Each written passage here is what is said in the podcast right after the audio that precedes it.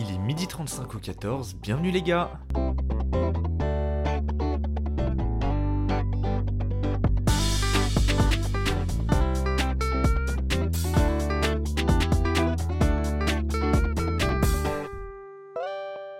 Franchement, j'aime la jouer Valérie Pécresse, mais vous m'avez manqué. 9 jours euh, qui étaient nécessaires. Vraiment, là, c'était juste, euh, juste pas possible parce que, comme je vous ai dit, euh, j'étais à mon week-end d'intégration le week-end dernier. Ah bah, l'intégration était très intégrante. hein. Ça, c'est le, le moins qu'on puisse dire. Je vais pas évidemment vous faire un podcast sur, sur le Way, même si, franchement, il faudrait parce que passer deux jours avec 35 personnes. Oui, nous, en vrai, les Way dans mon dans ma fac, vu qu'en fait chaque asso organise son way, c'est vrai que bah, c'est pas les way euh, d'école de commerce où ils sont 1600 avec des showcases de Huffs l'enfoiré. Euh, nous, on avait juste une enceinte et une mascotte qui était une vache. Enfin bref, franchement, c'était énorme. Tu mets 35 jeunes qui ont envie de faire la fête, qui ont juste envie de, de rigoler dans une maison. Tu mélanges, tu mets un peu de vinaigrette, tu secoues et bah, ça donne un week-end d'intégration. Je suis rentré dimanche soir, j'étais épuisé parce qu'en plus euh, je faisais partie des, euh, des trois bolos là qui conduisaient donc euh, non, vraiment j'en pouvais plus déjà la fatigue l'alcool mais évidemment l'alcool est à consommer à modération bien sûr que oui mais bon comme je vous ai dit en introduction et de toute façon vous le voyez au,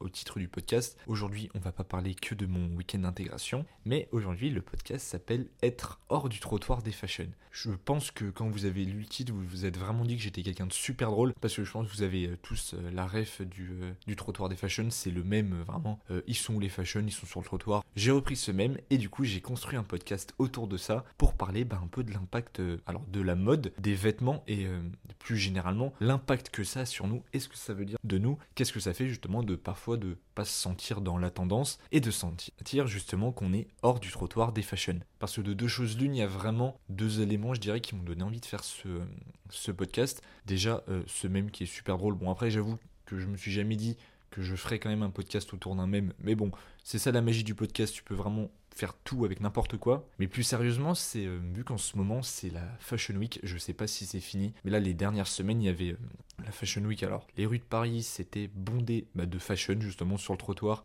Et aussi, je, regardais un documentaire sur euh, Anna Wintour. Anna Wintour, je ne sais pas si vous avez qui c'est, mais c'est la rédactrice en chef de Vogue aux États-Unis. Je ne sais pas si c'est celle de Vogue dans le monde, mais c'est une femme extrêmement influente. C'est notamment elle qui est à l'origine du Met Gala, mais c'est elle notamment qui décide qui vont être les célébrités qui vont être au Met Gala. Donc cette femme a une influence extrêmement importante dans le monde de la presse, donc dans le journalisme, surtout le journalisme mode mais essentiellement dans la mode. Et du coup, je regardais ce documentaire et je me suis vraiment dit, mais c'est fou comment cette industrie me dépasse. Et c'est vraiment, je me sens totalement dépassé, j'avoue, par euh, l'industrie de la mode. Et de voir à quel point il y a des codes, de voir le symbole que c'est d'un point de vue déjà du, du, corps, la représentation du corps de la femme, tout ça, et même euh, de l'homme, mais l'impact des vêtements, que ce soit d'un point de vue éthique, tout ça. Et je me suis tellement senti dépassé par ce documentaire qui est quand même assez vieux, dans le sens où il date de 2009, donc il a quand même 14 ans, il y a énormément de choses qui ont changé. Mais je me suis dit que ce documentaire qui me laissait vraiment perplexe et la Fashion Week, je me suis dit, mais purée, il est temps de faire un podcast bah, sur les fashion quoi. Parce que s'il y a bien un point commun qu'on a tous, c'est qu'on s'habille. Voilà. Merci Xavier, fin du podcast, jingle. Mais plus sérieusement, c'est vrai que les vêtements, même euh,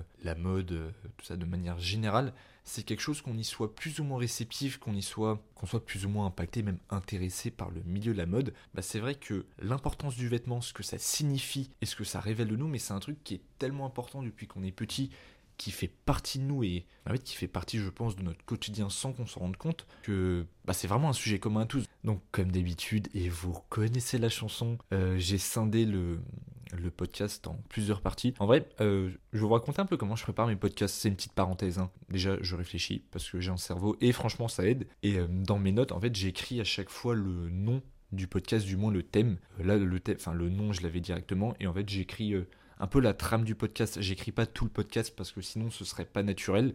du moins je trouve et j'ai envie vachement que mon podcast soit quelque chose de parlé, quelque chose d'authentique, comme je pourrais parler avec un pote, comme je parlerais avec quelqu'un de dans la vie de tous les jours, parce que bah, ce podcast c'est quand même un peu la vie de tous les jours. En fait j'écris euh, les points sans trop de mon podcast, un peu comme des. Euh, vraiment comme dans une disserte. Franchement, je suis vraiment trop matrixé par euh, mes études, mais euh, j'écris un peu les questions que ça me pose. Et en fait, ce que je fais, c'est que je regarde ça et j'improvise en fait autour d'une idée. Si vous avez besoin de conseils pour vos podcasts ou de savoir comment je les prépare ou même d'autres questions, n'hésitez pas à, me demander sur le compte Instagram de Bienvenue au 14. Donc voilà, la petite parenthèse est, passée. Du coup, bah, on va passer au, au premier point, euh, alors de cette longue série, je ne sais pas, mais au premier point de cette série justement, le fait que le vêtement ce soit un marqueur social dans le sens où, bah, surtout vraiment si on prend un peu une approche chronologique, dans le sens où depuis euh, surtout quand on était petit. Je trouve l'évolution de la perception qu'on avait du vêtement, parce que c'est vrai quand on était petit, bah, l'impact des marques justement, ça c'est fou. Et un peu l'aspect, je mets des gros guillemets, stylé que ça peut être, bah, c'est quelque chose qui est, en fait là je me rends compte vraiment intergénérationnel et intemporel, mais pas pour les mêmes raisons. Moi je me rappelle, euh,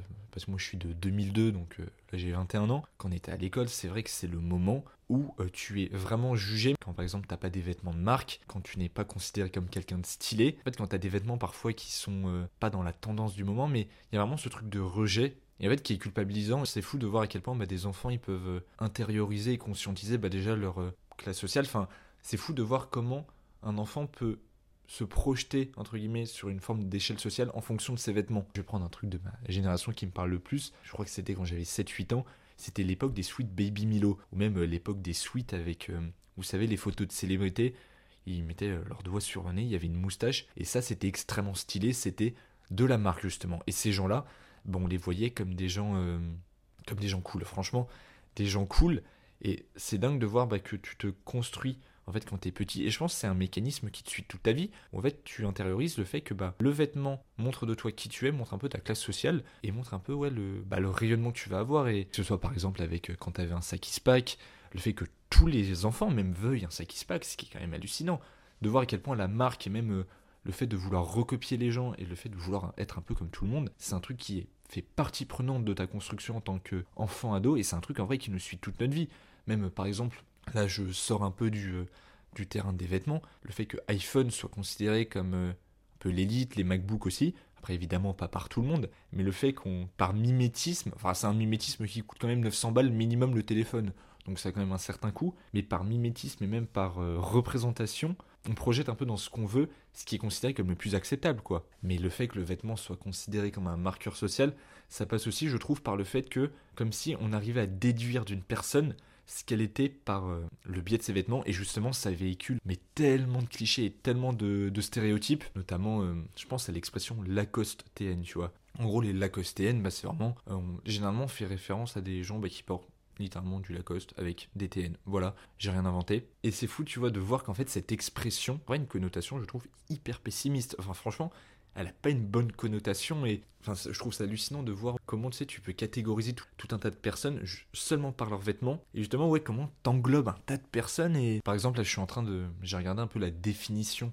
euh, d'un Lacostean pour voir un peu la représentation qu'il y en avait. Et là euh, bon c'est traduit de l'anglais mais en gros il y, a une fille qui dit ça fait référence un peu à une catégorie de gens en France qui sont euh, des, des mecs qui vont parler de l'argot, qui viennent de la rue et qui écoutent du rap en gros pas respectable, enfin pas pas très respectueux. Et c'est fou de voir à quel point, bah, généralement, quand on parle de quelqu'un comme d'un Lacostéen, on parle de lui comme d'un gros bolos, comme des débiles, en fait, comme si c'était des gens ouais, pas respectueux, pas respectables. Et en fait, tu les stigmatises totalement seulement en fonction de leur, euh, style, quoi. C'est comme si c'était un peu des personnes, euh, on les fait passer pour des personnes intérieures, inférieures, et c'est hallucinant. C'est hallucinant de voir comment, en fait, un simple vêtement déjà est devenu une expression, est devenu quelque chose qui stigmatise mais tout un tas de personnes. Et aussi, ça passe euh, évidemment par, euh, par la question du vêtement chez les femmes et comment on déduit d'une femme euh, ce qu'elle est vis-à-vis de ses vêtements. C'est fou de voir, même le terme bimbo, tu vois, de voir comment à partir d'un vêtement, bah, notamment chez les femmes, on les fait passer mais pour des idiotes finis. C'est fou de voir comment les clichés, en fait qu'on véhicule tous malgré nous, mais de voir à quel point par exemple une jeune femme qui a des cheveux blonds, qui a des cheveux longs blonds, qui s'habille, je sais pas, avec une jupe et un, et un débardeur, même qui met des talons et qui se maquille, on va la faire passer pour une idiote. On va déduire d'elle qu'elle est superficielle, on va la faire vraiment passer pour une conne, alors que juste, bah, c'est une façon de, une façon de s'habiller, tu vois. Et pour en avoir parlé un peu avec, euh, euh, des, filles qui sont concernées bah, par ça, tu vois, qui s'habillent comme ça, le cliché, même le cliché de la blonde, des, blondes qui ont vraiment souffert, euh, du fait d'être blonde, c'est pas souffert du fait d'être blonde, mais souffert un peu de ce qu'on pouvait dire d'elle, parce que systématiquement, on va les prendre pour des teubés. Comme si elles devaient faire, alors non pas deux fois plus, mais comme si elles devaient prouver que non, malgré leur style vestimentaire et malgré euh, euh, bah, leurs cheveux blonds, enfin ça paraît ahurissant dit comme ça, mais prouver qu'en fait c'était pas des idiotes, et comme si elles devaient prouver, bah non, qu'elles étaient méritantes, et, et qu'elles n'étaient pas le cliché qu'elles prétendaient renvoyer. Et aussi le vêtement, en vrai, bah, le, parler euh, de la Fashion Week, parler du, du trottoir des fashion, bah, ça montre réellement à quel point le, bah, le vêtement est un enjeu humain déjà d'un point de vue euh, bah, de la fabrication. Par exemple, euh, la fast fashion, tout ça, qui est parfois promu, par énormément d'influenceurs. C'est un sujet qui est, je trouve, assez sensible. Quand tu vois un vêtement, par exemple, chez H&M qui coûte 5 euros, c'est aussi le coût de production et c'est aussi dans des, dans des usines, par exemple au Bangladesh, où enfin, tout ça est énormément délocalisé. C'est des gens qui sont payés, mais plus qu'une misère, dans des conditions de travail épouvantables. Donc c'est ça que ça cache euh, aussi derrière. C'est pour ça que c'est maintenant promu. Enfin, il y a la mode des fripes. Mais en vrai, les fripes, quand ils pensent, franchement, c'est un truc qui est plus que avantageux, déjà d'un point de vue du prix. Après, évidemment, c'est des vêtements qui ont déjà vécu, parfois qui sont abîmés ou tachés, mais tu dis d'un point de vue consommation, qui est beaucoup plus, je dirais, conscient des enjeux, bah, d'un point de vue société de consommation et même d'un point de vue écologique et économique. C'est vrai que moi, je suis toujours un peu partagé sur le fait de critiquer, par exemple, la fast fashion, H&M, qui habille, euh, je sais pas, Zaful, Chine, tout ça. Parce que d'un côté, je me dis évidemment, on je trouve qu'on ne peut pas continuer de faire la promotion en tant qu'influenceur, en tant que personnalité publique, en tant que personne qui ont de l'influence. Mais de l'autre, je me dis, euh, pour les personnes qui n'ont pas beaucoup de moyens, bah c'est vrai que c'est compliqué parfois de se permettre d'acheter en fait des vêtements, ok, peut-être avec du coton bio, des vêtements dits éco-responsables, mais qui vous coûtaient 30 euros le t-shirt. C'est vrai que pour les personnes qui n'ont pas beaucoup de moyens, bah, c'est juste pas possible. Et H&M, bah, la fast fashion, bah, c'est juste un moyen parfois pour, euh, évidemment, pour les gens de s'habiller. Et j'avoue que moi aussi, je m'habille chez H&M. Donc c'est pour ça que là, ma critique, moi, elle est, euh, je suis toujours un peu partagé parce que je, suis le premier à consommer euh, un peu H&M, tout ça, même Zara. Même si je fais attention et j'essaye d'acheter en fripe, mais le fait est que j'ai aussi des trucs H&M, donc c'est toujours cet entre-deux qui est hyper délicat.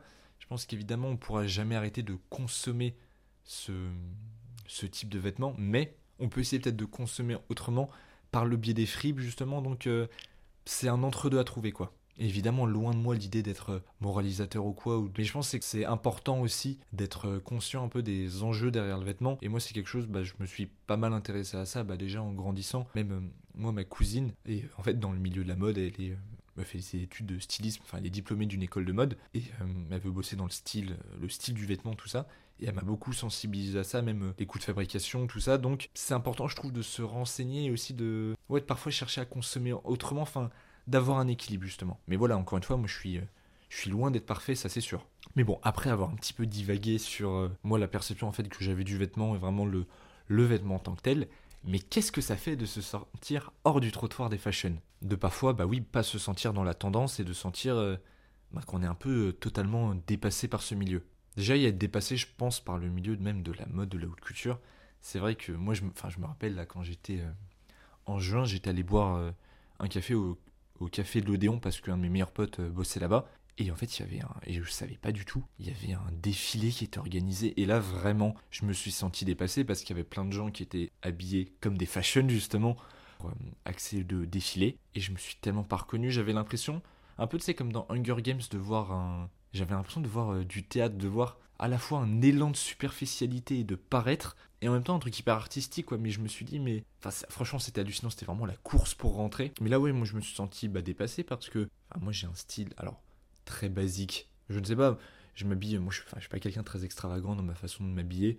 Honnêtement, euh, petit manteau, t-shirt noir, t-shirt blanc, enfin moi ça me, ça, me, ça me va très bien. Et au final, comme je disais en introduction, en fait, c'est vrai que l'impact de la tendance, le fait de se sentir un peu dépassé et de se sentir hors du trottoir des fashions, justement, bah, c'est quelque chose qui, je pense, vient de, l'enfance et de l'adolescence, quand tu as l'impression déjà que le vêtement est synonyme de confiance en soi et qu'en fait, le fait de bien, de bien s'habiller, et encore une fois, cette expression, qu'est-ce que ça veut dire Tu vois, ça va un peu tout et rien dire, et c'est encore extrêmement euh, subjectif. Mais en fait, on intériorise que le fait de bien s'habiller, bah, ça va être euh, synonyme pour, pour, nous de confiance en nous, et que ça va faire quelque chose de nous qui est socialement bien considéré, et comme si on était, ouais, euh, bien regardé, comme si on apparaissait comme quelqu'un de stylé. En vrai, au final, c'est des. Quand je prends du recul là-dessus, mais non pas que c'est hallucinant, mais c'est fou à quel point ça peut vraiment nous, nous prendre la tête de calculer le, le moindre fait et geste parce que la nuance, je trouve, elle est, et l'équilibre est vachement compliqué à trouver entre le, le fait de s'habiller pour soi, le fait de se sentir bien dans sa peau aussi, parce que c'est chouette de voir qu'on,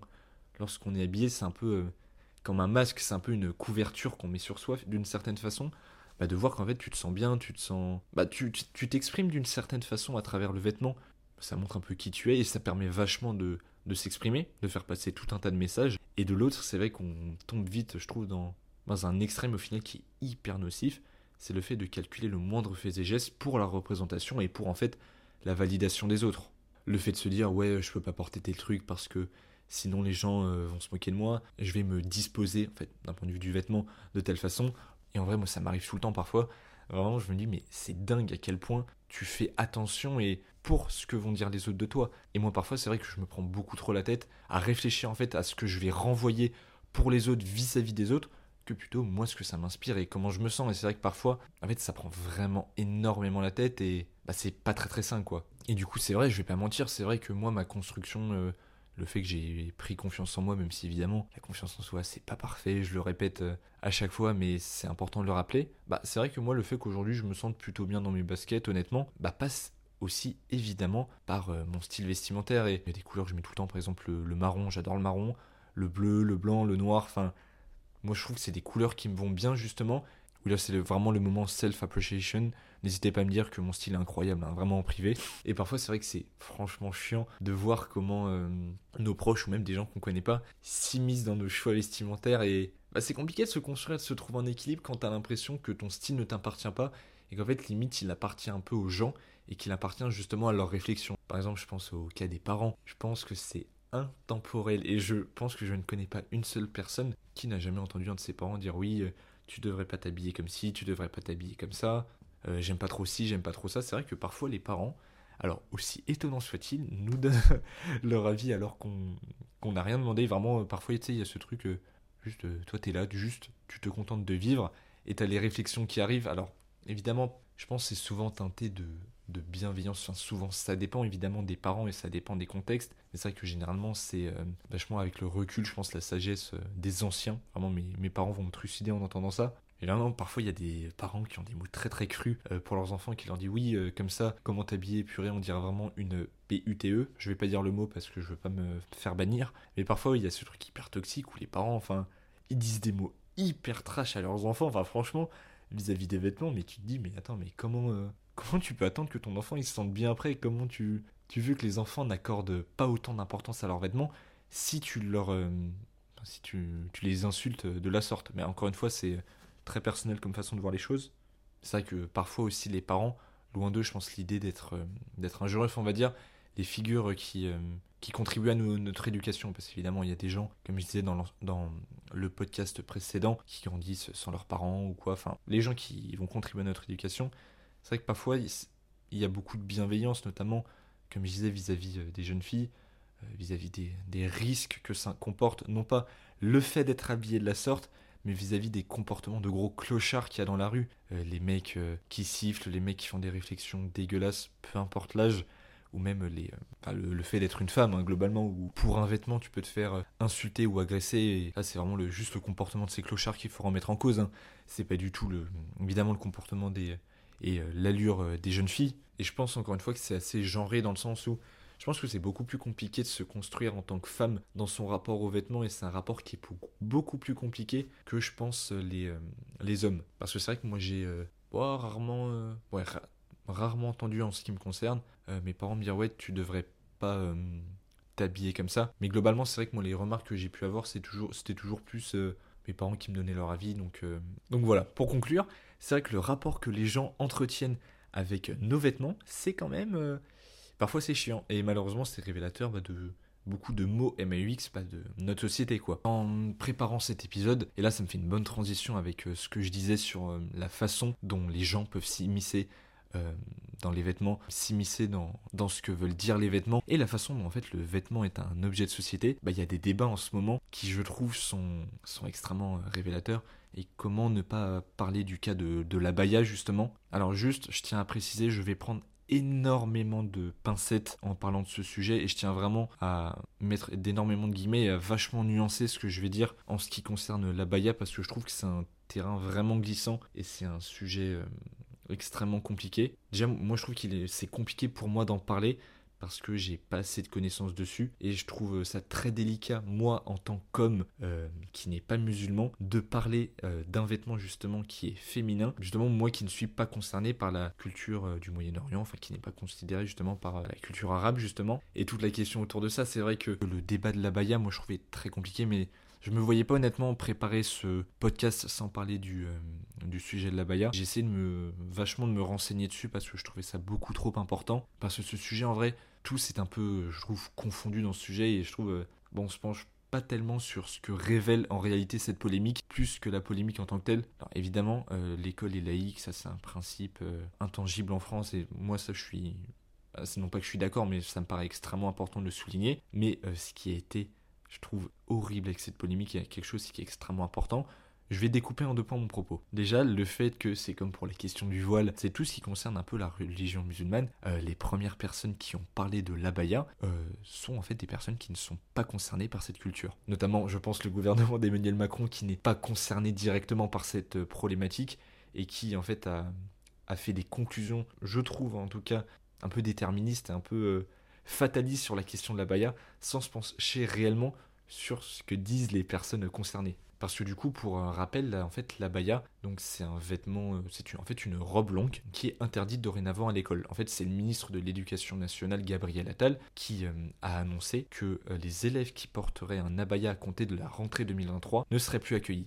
Donc en fait, ce que cache cette, cette polémique réellement, c'est le fait que l'abaya a été considéré comme un vêtement religieux. Et c'est vrai que si l'abaya était un vêtement religieux, je veux dire, ça n'a pas sa place à l'école, mais vu que l'école est laïque, bah, les personnes, en théorie, ne devraient pas porter l'abaya. Sauf qu'en fait, euh, l'abaya a été déclaré comme euh, un vêtement religieux, sauf qu'en fait, euh, lorsqu'on se penche sur ce que disent les musulmans et vraiment des personnes concernées, bah, en fait, d'après eux, ce vêtement n'a pas de connotation religieuse. Il y a notamment le Conseil français du culte musulman qui a affirmé que l'abaya n'était pas un signe religieux. Donc, pour revenir au sujet du vêtement, ce que pose, je trouve, cette polémique, c'est le fait que tu, tu stigmatises un vêtement et en fait tu le ranges dans une case et tu déduis quelque chose d'un vêtement qui n'est pas forcément la réalité, et surtout tu déduis quelque chose d'un vêtement, une idée, alors que toi-même tu n'es pas concerné. Mais encore une fois, enfin, cette problématique je trouve est très compliquée. Moi là ce que je dis, je vulgarise vachement la polémique, et moi je prends vachement de la distance avec, parce que non pas que je me sente pas légitime d'en parler, mais j'essaye de vachement nuancer mon point de vue,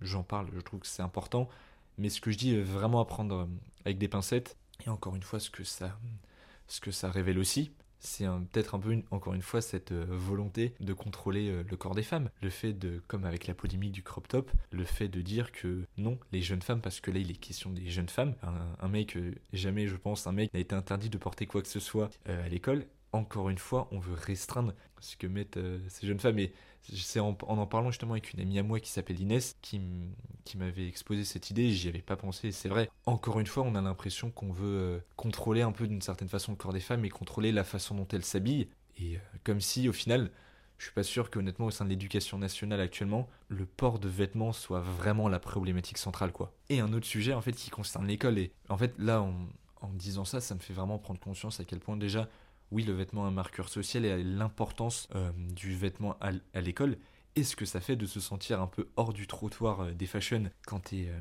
à l'école, notamment vis-à-vis de la problématique de l'uniforme à l'école? Ça fait quelques années qu'on en entend parler, que le gouvernement, en fonction des présidents et même des premiers ministres et de la composition des gouvernements, souhaite plus ou moins introduire, plus spécifiquement réintroduire la question de l'uniforme à l'école. Et je trouve que la question de l'uniforme à l'école, bah, elle est assez délicate parce que je trouve qu'il y a du pour, il y a du contre et ça relève plusieurs enjeux. déjà, c'est vrai que si on s'intéresse à la question de la marque, tout ça, euh, enfin des marques, le fait qu'on peut souffrir de ne pas avoir de marque euh, quand tu es à l'école, qu'un peu on hiérarchise les vêtements en fonction de si tu as des marques ou pas, peut-être que l'uniforme est une bonne réponse d'une certaine façon, et peut-être que ça permet d'uniformiser et d'égaliser les élèves et de les mettre en théorie sur euh, un même pied d'égalité d'une certaine façon. Ce qui est, je trouve, un aspect négatif parmi l'aspect un peu positif que ça peut être, c'est qu'en fait, bah, vu que tu t'exprimes à travers ton vêtement et que le vêtement est un reflet de ta personnalité, bah, est-ce que c'est peut-être pas un petit peu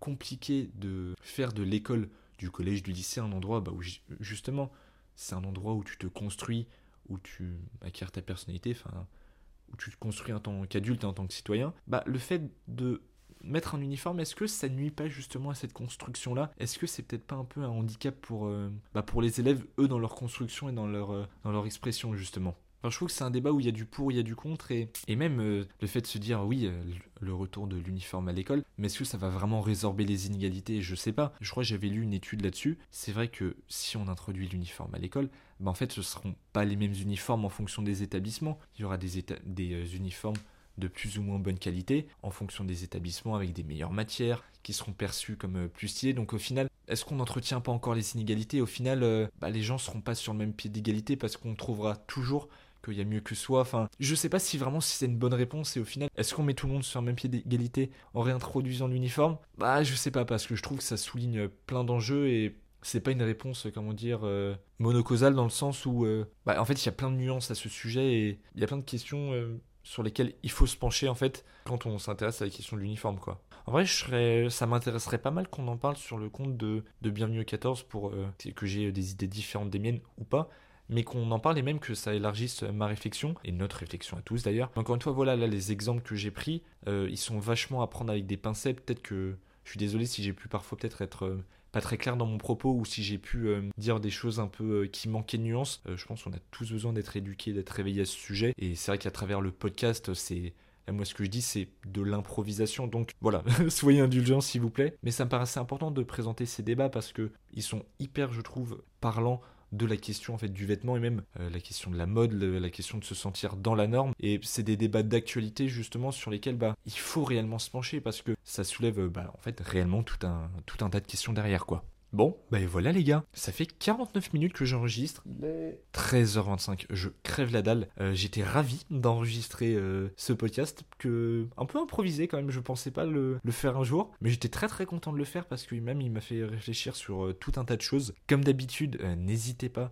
si vous avez un retour à me faire, si vous avez envie qu'on en parle sur le compte Instagram de Bienvenue 14, je sais que certaines personnes qui m'écoutent euh, le font, que ce soit sur mon compte privé, enfin mon compte euh, perso sur Instagram ou sur le compte Instagram de Bienvenue 14. N'hésitez pas à le faire. Évidemment, c'est toujours un plaisir et c'est pour ça que je fais euh, ce podcast avant tout. Prenez bien soin de vous et j'étais ravi de parler avec vous. N'hésitez pas à vous abonner, que ce soit sur le compte Instagram ou le compte TikTok de Bienvenue 14 ou sur le compte Spotify Deezer en fonction de, de l'application, enfin du, de la plateforme d'écoute sur laquelle vous écoutez le podcast.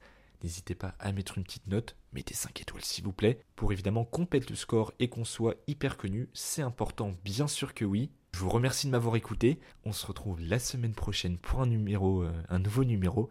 Encore une fois, bienvenue au 14. Moi c'était Xav et à bientôt. Ciao